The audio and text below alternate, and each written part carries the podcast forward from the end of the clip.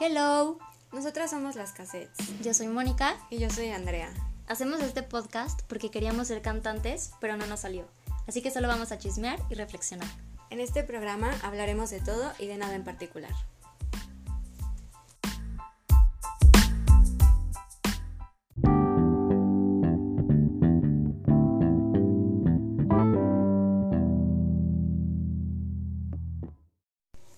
Hello, nosotros somos las cassettes. Yo soy Mónica Y yo soy Andrea. y en este episodio vamos a hablar de lo que más nos gusta, De nosotras mismas. porque somos muy narcisistas. Entonces, la dinámica consiste en la siguiente. Vamos a responder unas preguntas aleatorias que encontramos en internet y vamos a hablar sobre nosotras mismas con esas preguntas. También vamos a contestar las preguntas que ustedes nos hicieron favor de mandarnos en nuestros en nuestras redes sociales, ya sea Twitter, Instagram o WhatsApp. Así que, antes que nada, síganos en todas las redes sociales. Nos llamamos Las cassettes. las cassettes. ¿Quién empieza tú o yo? Mm, Da igual. Oye, pero espera, una, hay una regla. Acuérdate. Si no quieres responder algo, te inventas una cosa. Ah, sí. No podemos decir paso. Ok. ¿Va? Va, va, va, Va. va. Ok. Empezamos. Termina la oración. Solo con verte pienso que. Solo con verte pienso que... no se me ocurre nada. Solo con verte pienso Pues que... algo. Lo que te salga, sí. Solo con verte pienso que soy mejor que tú. Eso no lo vi venir. A ver, me Qué toca. poca. Qué poca. ¿Por qué pensarías eso? Ok. La siguiente pregunta es... ¿Alguna vez has revisado el celular de alguna pareja? Ay, no, hombre. Nunca. No, fíjate que yo soy cero tóxica. ok. No, te lo juro. O sea, no soy celosa, no soy tóxica, no reviso los celulares. ¿O sí? Bueno, Lea, luego dejas tu número para que te contacten, porque eres la novia ideal. ¿Cómo? Parece que te estás vendiendo para un noviazgo. Ah, no, no, no, no, no. Bueno, Solo no me importa. Ay, sí. No, no es cierto. O sea, bueno, sí, pero no. Sí es cierto, pero no. A ver. Ah, bueno, no, sí, una vez sí revisé un celular. Creo. Ay, no me acuerdo. es normal. Yo también he revisado celulares. Pero según yo no. Según yo no. Y a mí me han revisado el celular. ¿Neta? Qué Sí. tóxico. Creo que es no. súper tóxico. No, yo no. A ver, bueno, la que sigue.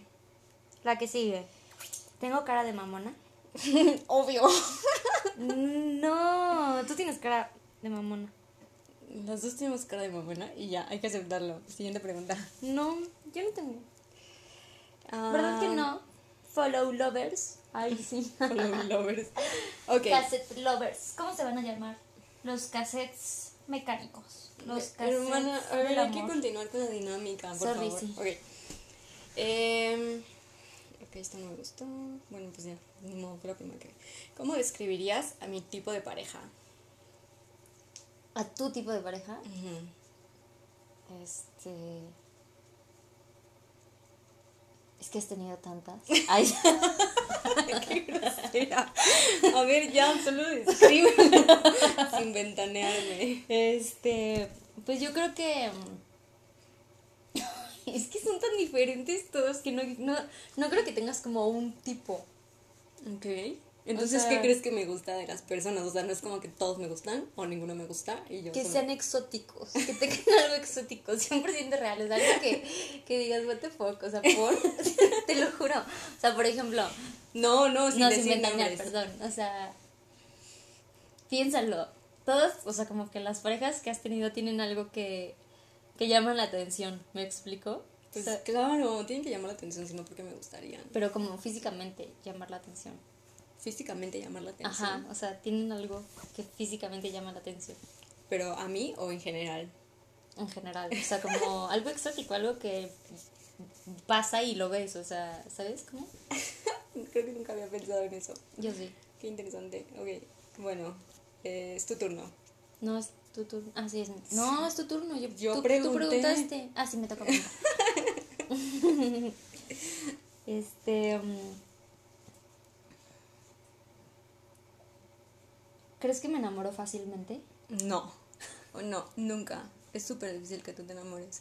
De hecho, creo que es más fácil que te desenamores a que te enamores. ¿Neta? Ujú. O sea, más bien creo que has tenido como amores, que has tenido relaciones duraderas, pero no puedo asegurar que haya sido fácil para ti enamorarte. O sea, no fue como de que un día para otro ya amor, ¿sabes? O sea, como que te costó tiempo y trabajo y aún así no podría asegurar que estabas enamorada. ¿Neta? Sí, con las personas que has salido igual, creo. O sea, creo que creo que eres como muy mm, ¿cómo decirlo? Eres como muy reservada con tus sentimientos. Mm, interesting. Sí. Bueno, es mi turno. Ok, a ver. Bueno, ya saben, chicos, no me enamoro con facilidad. Tienen que esforzarse. A ver, espera. Me trajiste. Ok, la pregunta siguiente es: ¿Te intimidó?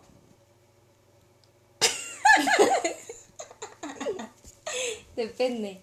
¿Cómo que depende? Tienes que decir que no. O sea, normalmente no, pero cuando estás enojada, qué miedo. O sea, hasta sí. mi mamá se intimida. Es que en serio, eres como una bomba. Soy una bomba. Sí, Ay, la verdad sí. Todavía no logro controlar mis emociones. sí, no. Entonces, sí, cuando estás de malas, sí. Es mejor no acercarse. Como si fuera tóxica. Algo así. Ah, Chernobyl. Ok, es tu turno. mi turno. Um, ¿Qué crees que sea lo más difícil de mi carrera? Ay, todo. Es que yo siento que ser abogado era difícil. O sea, como que Pensar. pensar es difícil. Sí. Definitivamente pensar es difícil. No, pero es, o sea, es como yo llevo que tres ramas del derecho. Y bueno, quizá cuatro o cinco. Y ya, máximo. Y aún así siento que mientras más me explican, menos entiendo. Y aparte hay cosas que son súper contradictorias. Y siento que, no sé, o sea, tienes que conocer absolutamente todas las leyes, no solamente del país en el que resides o de donde vas a defender a la persona, porque muchos tratados también afectan a la legalidad. Bueno, no por la cons- a la constitución. Supremacía Supra- constitucional. Bueno, eso, supremacía constitucional. Pero bueno, yo creo que es eso, es más como saber qué artículos usar en tus argumentos. Más bien saber interpretar la ley. Ajá, eso es lo difícil, porque se puede interpretar de distintas formas, para bien o para mal. Pues claro, a la conveniencia, ¿no? Chale. Y luego hay abogados súper corruptos y otros súper borrachos. Bueno, pero generalices, no generalices. Bueno, yo recuerdo a una amiga en su graduación. no, toca. ok, a ver. Em, ¿Qué serie crees que podría ver en un solo día? Ay. Algo y Eh. Dani. Algo y Dani, tienes que verla. O sea, de verdad, tienes que verla. Sí, pero ya sé el final porque me spoileaste. Porque me lo preguntaste. no, Bueno, pero sí, vela. O, por ejemplo, una serie que podrías ver en un día.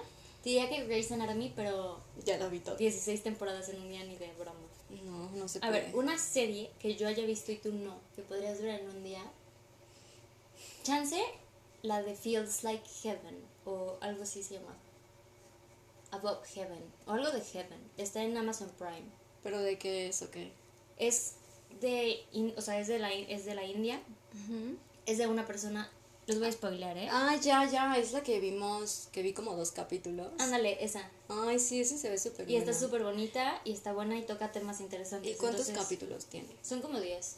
Es una temporada. ¿Y de cuánto Tipo tiempo? Mother in Law, como Ay, de ese estilo. O sea, bueno, no es No, porque sí tiene como, co- o sea, tiene como concordancia el Ajá, es como con el con- otro, ¿no? conexión. O sea, sí tiene conexión como de que un capítulo a otro. Mm, O sea, me refiero a Modern Love tipo de mm, estilo de serie, Como la trama. como la trama, ándale. Como, Ay, como que sí, cada capítulo tiene algo que dices, ¿Y lloras Es igual que con. Modern Love? No tanto, pero sí. Sí. Sí. ¿Lloras? A ver. Así que si tienen Amazon Prime, se las recomiendo. Es algo de Heaven y también les recomiendo Modern Love. Feels like Heaven. No. We are Heaven. Algo No. de Heaven y Algo está de en Heaven. Amazon Prime. Y, es, de la, India. Y es algo de bodas. A ver. Me toca. Mm, Mm, me veo como alguien que se tatuaría un nombre. ¿Por qué? Sí. Sí, sí, sí. Te tatuarías el nombre de Mona. Ah, ok. O de Ella o de Lucas. O los tres. ¿Por qué? Pues porque no quieres a nadie más que ellos. ¿Quiénes O son sea, ellos? bueno, más bien. O sea, no es que no quieras a nadie más. Más bien a ellos los quieres más que a nadie. Sí. Y ellos, a ver, es que no los quiero spoilear. Porque después hablaremos de ellos. Pero son mis perros. El punto era no spoilear. ¡Ay, perdón! Pero da igual, o sea, porque yo me la paso hablando de ellos, entonces todo el mundo lo ha de saber. Bueno, ok. Pero sí, sí creo que te tatuarías el nombre de Mona. Ah, bueno, pero al menos de un animal y no de una persona. O sea, pero por ejemplo, ¿crees que me tatuaría el nombre de una persona? No, no creo. O sea, jamás, a menos que... Podría ser, pero tendría que ser alguien súper importante para ti. Súper, súper, súper importante para ti. Yo siento que tú sí. O sea, el punto no es ese, el punto es si tú lo harías. Ah, sí. Pero ya que tocamos el tema, ¿por qué crees que yo me tatuaría un nombre? Porque al contrario de mí, yo siento que tú te enamoras fácil. Entonces, en un momento de debilidad, dirías, no ma, en, en la pedazo. Una buenísima idea. Mónica, yo ya no Lo voy a hacer. Ah. Ok, se cancela. No me tatuaría un nombre porque ya no tomo. Ah, sí. Solo en la peda. Solo lo harías en la peda. Así que como ya no tomas, pues ya no. A ver. Pero, por ejemplo, si, o sea, mientras vivías en Guadalajara, yo sí podría haber pensado de que te tatuarías. ta- Hoy en Guadalajara me tatuaba lo que me regalaban. Ajá, ándale, o sea- Ay, ¿quién quiere hacerse un tatuaje? Yo. ¿Cuál? No importa. Entonces sí, siento que si te hubieras tatuado en el pedo, así el nombre de tu ex o así. Ay, no, qué horror. Bueno, creo que ya acabamos con las preguntas de internet, así que vamos a continuar con las que nos hicieron nuestros followercines. Y la primera, Cassettes Lovers. Cassette Lovers. ¿Cassette Lovers? No. cassette- Casa Lovers. Bueno, ya luego, Casa Cas- Lovers. sí. Pero ya luego pensamos en el nombre, ahorita como que todo suena horrible. Ok. Bueno, la pregunta que nos hace Sofi es... Hola, Sofi. Hola Sofi, ¿cómo cambiaron a lo largo de la universidad? Y pues nos pregunta así como si hubo un before and after y cuáles son nuestros aprendizajes sobre esta trayectoria llamada infierno. Lit. Bueno, Pues- eh, empiezas tú. Antes de entrar a la universidad yo era... ¿Cómo decirlo? Mamona. Y muy fresa. Sí. O sea, era fresa y mamoncilla. Y... Era más fresa y más mamoncilla. Y siento que un poco caprichosa. Y. mm, Como que siempre quería que todo lo resolvieran por mí. ¿Sabes? O sea, como que sentía que la gente tenía que hacerlo porque era lo que tenían que hacer. O sea. Porque así me sentía, ¿sabes? Como que yo me sentía superior a todo y yo no quería estar en una escuela pública. Y aprendí, o sea, cre- crecí en el sentido de que todos somos iguales. O sea, pues sé que suena medio mal, pero yo sé que todos somos iguales y yo me sentía superior, la verdad. Y te das cuenta que hay personas, o sea, que son tipo de muchos muchas clases sociales, o sea, en una escuela pública y como que eso no importa, o sea, en realidad nunca importa y nunca debió importar y nunca debería importarle a nadie. Y te empiezas a relacionar con gente que, que no crees, o sea, que nunca pensaste relacionarte. No sé, no sé si me estoy explicando. sí, sí, sí. Entonces, yo siento que aprendes a aceptar tu entorno. Pero aceptar- tú, o sea, hablas de ti misma, ¿no? Aprendo. Ah, bueno, sí, yo aprendí a aceptar como mi entorno, a aceptar a la gente que me rodea, a ser más amable, bueno, a ser amable, a más Sí, porque no eras amable. No, sí era. Bueno, más. Bueno, tú mismo te corregiste, así que... Sí. Siento que crees, o sea, como que maduré en el sentido de que dejé de vivir en una burbuja y me di cuenta que no, o sea, que la realidad en la que yo vivo no es la realidad de todos los demás. Me di cuenta que yo puedo estar viviendo cosas difíciles, pero alguien puede estar viviendo cosas peores. Y no, y no es que lo mío deje de importar, pero es igual de importante que lo que están viviendo las demás personas. Y son cosas que yo no me había dado cuenta. Siento que crecí, o sea, obviamente o sea, profesionalmente por la universidad, pero estar en, un, en una universidad pública me ayudó a madurar un poco, a entender otras situaciones, o sea, como otra forma de vida, como pues, otra perspectiva. ¿Pero qué crees que haya hecho eso? O sea, ¿qué crees que haya aunado a que tú te dieras cuenta de eso? O sea, solo la universidad, ¿crees que si hubieras ido a una privada serías la misma de antes? Puede ser. O sea, no, no sé si la misma de antes como tal, pero, o sea, de que mi círculo social yo no le veo como mucha diferencia a lo que era antes. Mm, ya. Y no, y por más que haya, o sea, personas en mi círculo social, siento que esta universidad me cambió porque la forma de pensar de las personas es distinta. O sea, no porque pertenezcan como a mi clase social, por así decirlo, tienen el pensamiento que tenían las personas que estaban en otras escuelas en las que yo estuve. O sea, siento que la forma de pensar tanto de los maestros como de los alumnos, como de mis compañeros, como de mis colegas, como de mis amigos, se empieza a adaptar más como a... O sea, se abre como a un cambio de necesidades. O sea, como empezamos a aceptar que no solo nuestra realidad es lo que importa, sino lo que va más allá de lo nuestro. ¿Y tú?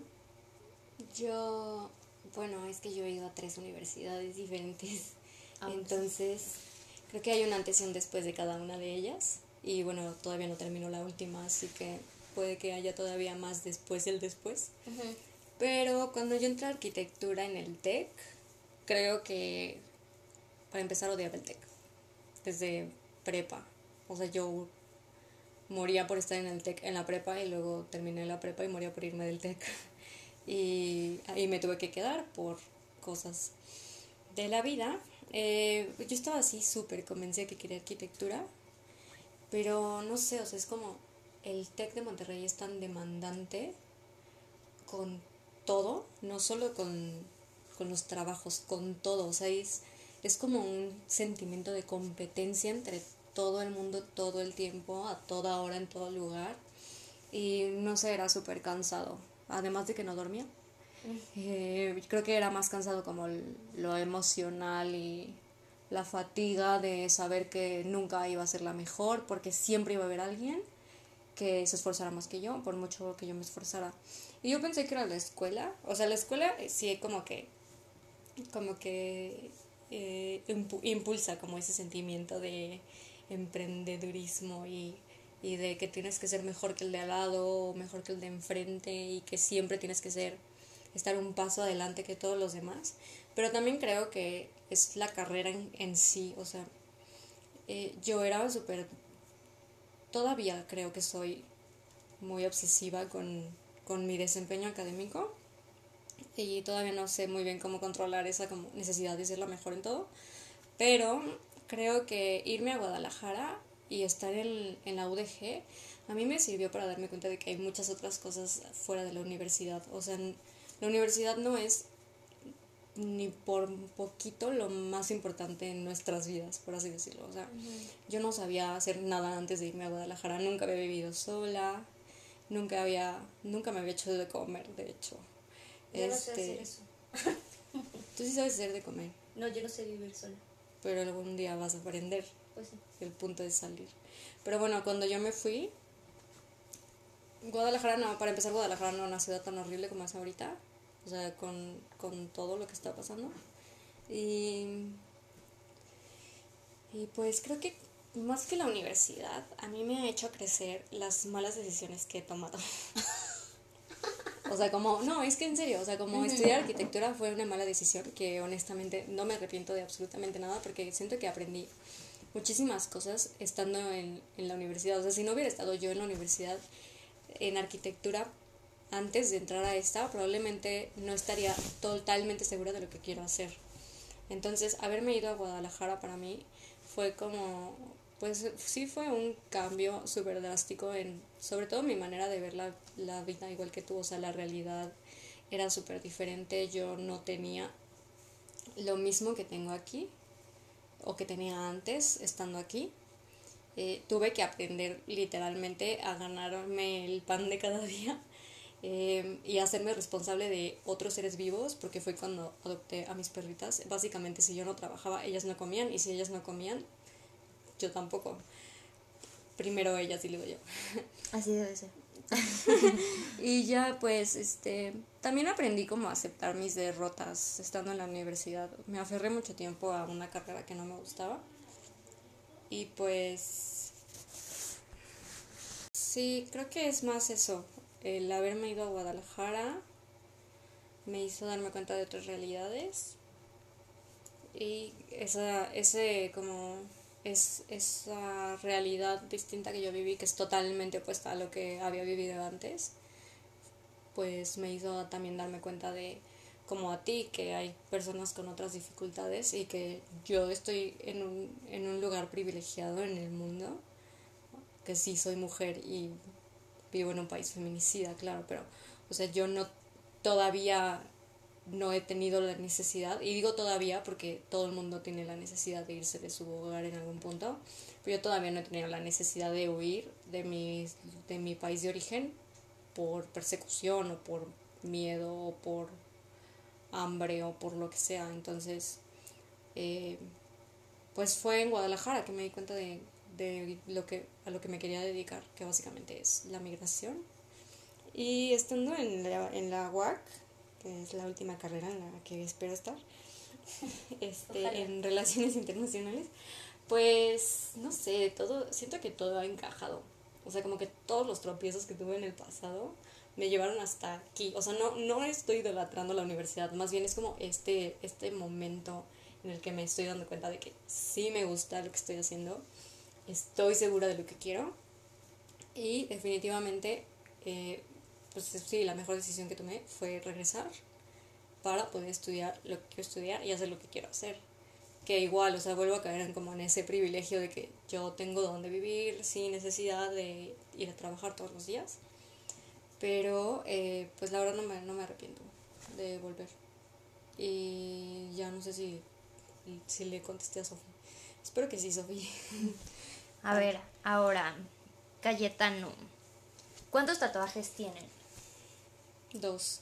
Yo también. ¿Tienes dos? Sí. Pensé que tenías tres, no sé por qué. No, tengo dos. Yo también, tengo dos. Los míos son más bonitos. Sí, yo creo que sí. Pero los míos han sido gratis. Oh. qué mala onda. Yo solo tuve uno gratis, que me regalaron en mi cumpleaños. Uno de dos, yo dos de dos. Y el otro me lo hice.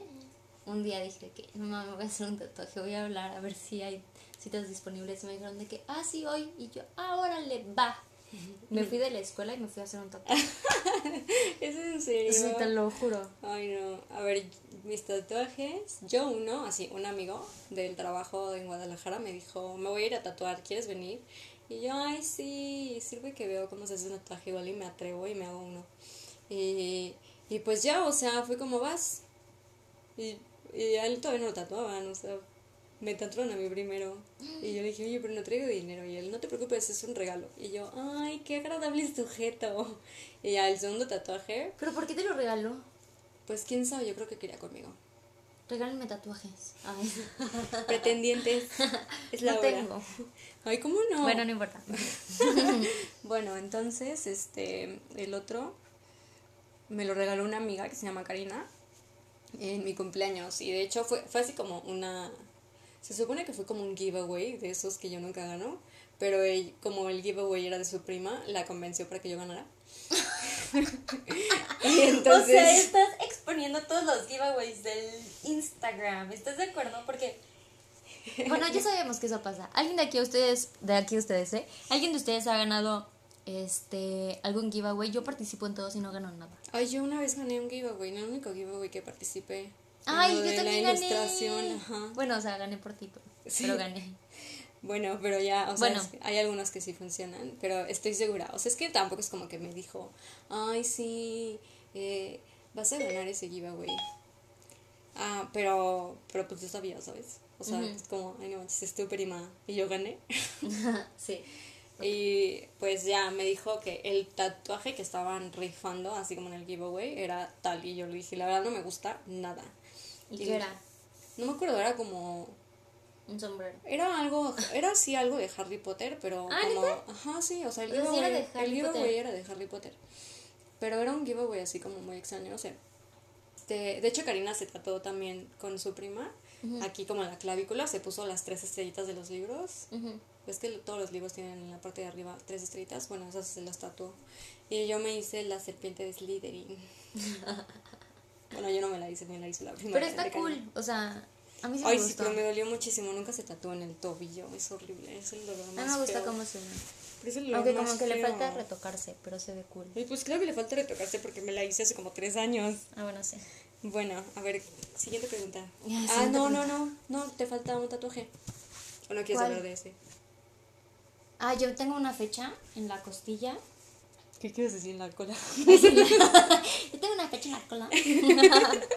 no, en la costilla. Esta me la regaló, este tatuaje me lo regaló mi ex porque mm, en mi cumpleaños, porque pasamos por algo juntos, ya sabes, como, o sea, no es de que, ay, sí, el día que me llegó, o sea, no, es como algo trágico, de hecho. Y no sé por qué nos lo tatuamos, o sea, no tengo la menor idea. De que no me arrepiento. Ay, él, él, también se lo tatuó. Ajá, él se lo tatuó en el brazo. Ah, ya, ok. O sea, de que no me arrepiento, tipo, por la situación, ¿sabes? Como que de esa situación aprendí mucho y me hizo un poco fuerte, con ansiedad, pero fuerte. Pero sí, me lo regaló en mi cumpleaños porque fue como, ah, vamos a estar conectados para toda la vida. Y ya. Hasta que, hasta que terminamos. Hasta que terminamos. muy bien. ok. Siguiente, que básicamente es la misma. O sea, que, más bien, esta pregunta la preguntan muchas veces. Ah, la pregunta Emiliano Castellano, Sirena Llorona, Robert GG y más. ¿Por qué surgió la idea del podcast? ¿Qué las inspiró a empezar el podcast? ¿Y qué las inspiró a hacer esto? Ok. Pues... Vaya pregunta. La verdad no sabemos. Pues un día, un día estábamos hablando de que es muy fácil hacer podcast. Cualquier persona podría hacerlo.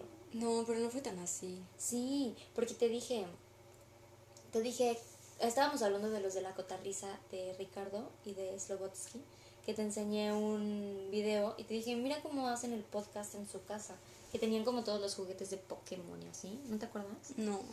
Entonces te dije, siento que cualquier persona podría hacer un podcast, pero nada más no lo hacen y empezamos a decir de que deberemos hacer un podcast. Y teníamos la idea nada más porque dije de que, ay, cualquier persona podría hacerlo. Y según yo, nunca hicimos nada y un día dijiste que sí vamos a hacer nuestro podcast o no. Ya tengo planeado quién sabe qué. Y de que tú lo empezaste a planear sí, todo. Yo tenía ahí el calendario, qué días va a salir el episodio, qué episodios. No, pero bueno, a ver, como yo lo recuerdo es diferente. Según yo, porque de verdad no recuerdo eso de del podcast de La Cotorrisa que dices.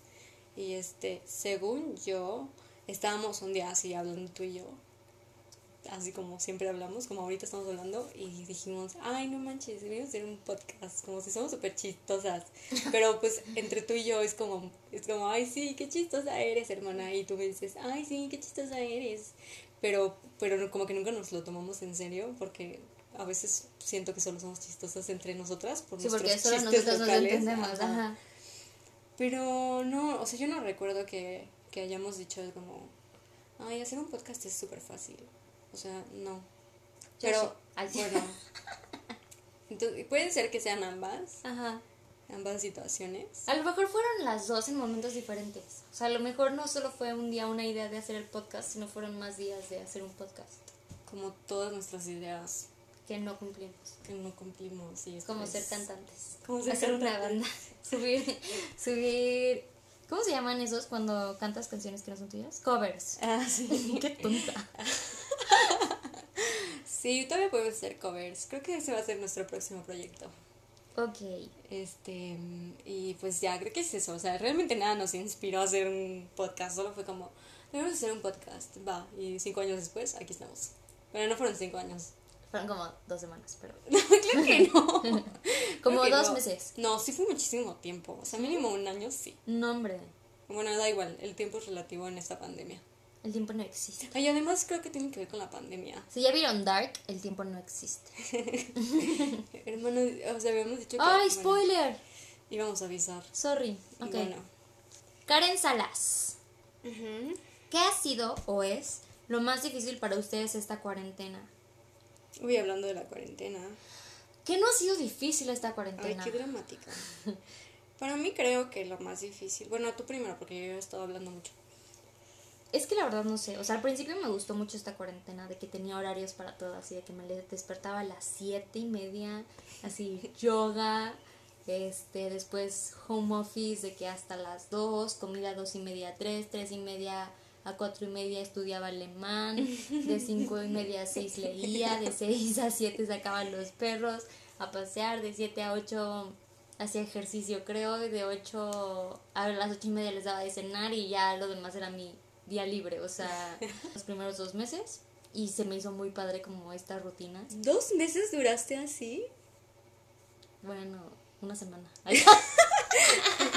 Es que me sorprende porque yo también lo intenté y no duré creo que ni tres días, pero bueno. No, sí, sí duré bastantillo. O sea, como max, bueno, sí, como no dos meses, chance uno y medio. O sea. Y ya después como que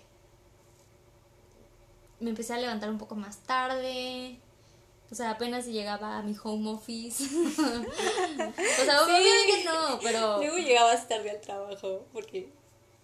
No, no, al trabajo nunca llegué tarde, o sea, de que siempre a las nueve ya estaba trabajando, pero por ejemplo sí me costaba mucho más trabajo levantarme y, y me distraigo más en mi casa, entonces, y después del trabajo como que, como que ya quieres salir, ya quieres hacer algo, yo me estaba frustrando porque ya no quería seguir con esta rutina padre que tenía, pero ya no quería, o sea, ya era de que ya no quiero hacer nada, quiero estar acostada, quiero dormir.